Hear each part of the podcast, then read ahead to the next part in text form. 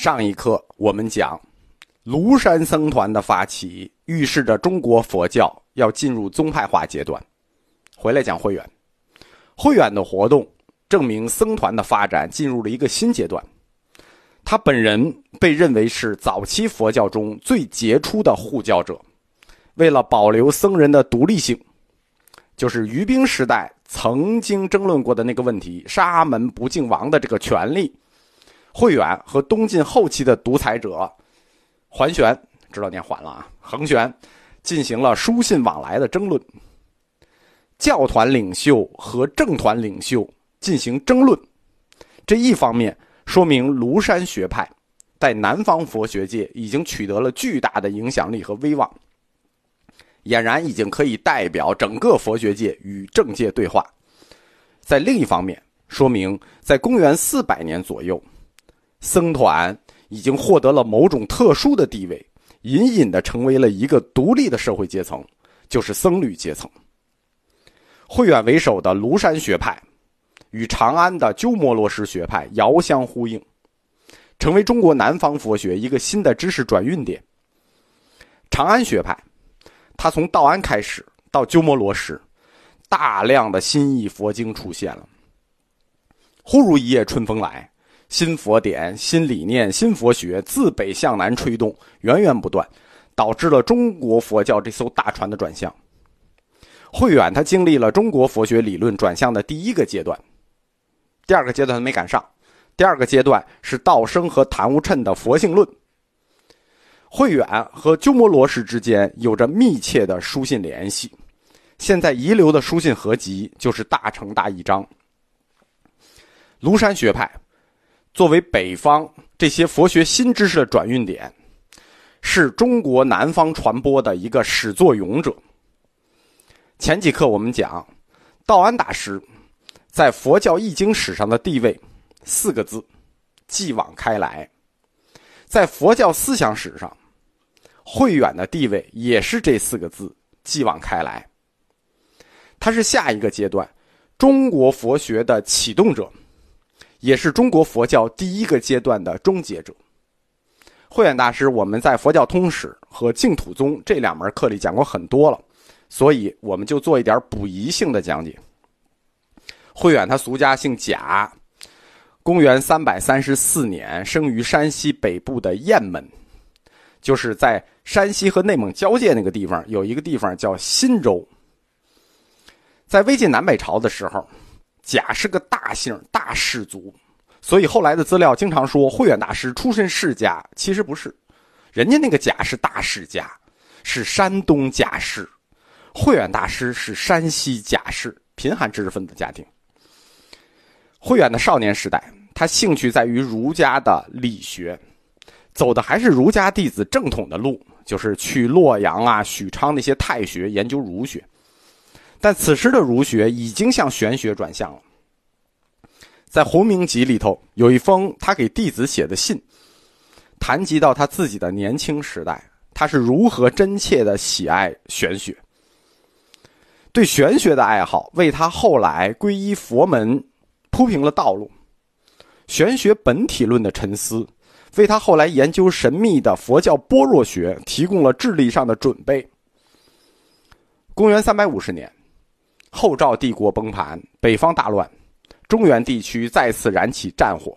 在这种环境里头，继续从事学术研究，这已经是不太现实的事情了。而且雁门那个地方，雁门关嘛，他老家那个地方，蒙古与山西交界，蒙古地区的少数民族一出关，第一站不是打太原就是打新州。平时那个地儿就不太平，所以公元三百五十四年，慧远大师二十二岁。他就准备渡长江，也准备南渡了。去干什么呢？去江西找范宣求学。《晋书》记载，范宣以理学著称于当世。他年纪比慧远还小，他才二十岁，但是已然名动当世。慧远想师从范宣，深入研究儒家的理学，但是还没走到长江，因为战乱就被迫折回了，走不了了。雁门关，它是衡山山脉的余脉，所以他在返回雁门的路上，路过衡山的时候，就遇到了带着僧团辗转避难在此的道安大师。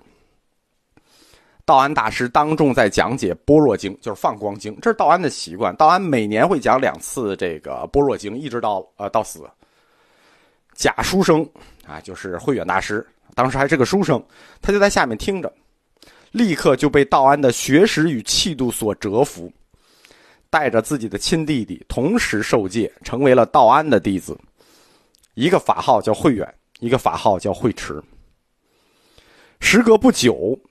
道安收了这个弟子之后，时隔不久，他就意识到了，慧远很可能是他最出色的弟子，并在遥远的未来里将接下他的衣钵。《出三藏记集·慧远传》里头记，道安公说：“使道留东国在远乎？”就是使这个道啊，的道理的道，使道留东国在远乎？道留东国就是大道东流。佛法在中国的传播就靠慧远了。在山西衡山这个地方，佛教史上有两位著名的师徒，都是因为这样偶然的因缘在这里结缘，并且深刻的改变了中国佛教的未来。一个是道安慧远师徒，一个是净土教的道绰善导师徒。但是，奇怪的是。在道安公的第二个时代，我们讲道安公有三个时代：北方时代、襄阳时代与长安时代。在道安公的第二个时代，他居住襄阳的这十四年里头，没有任何关于慧远的记载。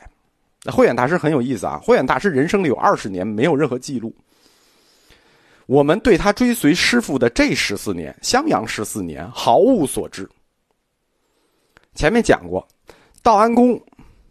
在襄阳十四年里，有三大佛学贡献：第一个，立本无义，创本无宗；第二个，开创了佛经目录学；第三个，创弥勒净土信仰仪式。这三大学术贡献里头，慧远对前两个都不感冒。道安在般若学理论上的创建，似乎也没有慧远的参与。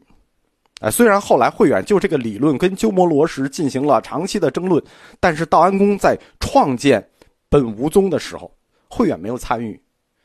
道安的本无义理论是和他的师弟竺法泰在通信过程中逐渐完成的。唯一有证据说慧远曾经参与过本无义的，是高僧传里有一段记录，就是有一次他受师傅之命去看竺法泰师书。在竺法泰师叔那儿有一位高僧叫竺道行，他主张的叫心无义，所以慧远以本无义对心无义，跟他进行过辩论。但是很显然，慧远虽然了解和支持师傅的学说，但是他对佛教教理玄学化这种事情兴趣不大。也正是这个原因，在佛教史中，慧远被认为是大宗师。但是他从来没有被认为过是中国佛教义学理论早期的奠基者，就是早期中国佛教义学理论奠基人没有慧远，他是大师，而佛教义学理论奠基者，我们前面讲过的知顿之道林、道安公，他们在公元四世纪的下半叶，前秦伐晋，在襄阳城破之前，慧远和他的弟弟慧持。还有他的师兄慧勇，哥三个相约去广东的罗浮山。其实弟弟慧持啊，想去四川的峨眉山，但长兄如父嘛，你没办法，你只能跟着哥哥走啊。他这一辈子都听哥哥的指使，直到晚年，慧持才去了四川。慧持，他本人也是佛教殿堂级的大师，对吧？他不没有到大宗师的地步，但也是殿堂级的大师。但是他真的很倒霉。哥哥哥说：“我们我们出家吧，那就一起出家了。”然后哥哥说：“我们去罗浮山吧。”哎，就去罗浮山吧，反正就是哥哥说什么就是什么。慧远他没有去南京，就是襄阳疏散之后，他没有去南京，没有去江陵，没有去这些大城市，而是挑选了广东罗浮山。这是佛教文化的一大特色与传统，就是寺院与山林之间的关系，佛教。与名山似乎有天然的密切联系，这种风气其实最早源于道家。根据《仙经》记载啊，这些名山是适合于修炼的。而佛教这种选择也有它自身的理由，因为佛经中记载，如来佛祖是在王舍城附近的灵鹫山，所以佛家选择名山，似乎暗含着这种效法本师的动机。慧远曾经追随道安的北方时代，去过哪儿？王屋山、飞龙山、嵩山、衡山等等。这也是襄阳大疏散之后，慧远选择去罗浮山的理由。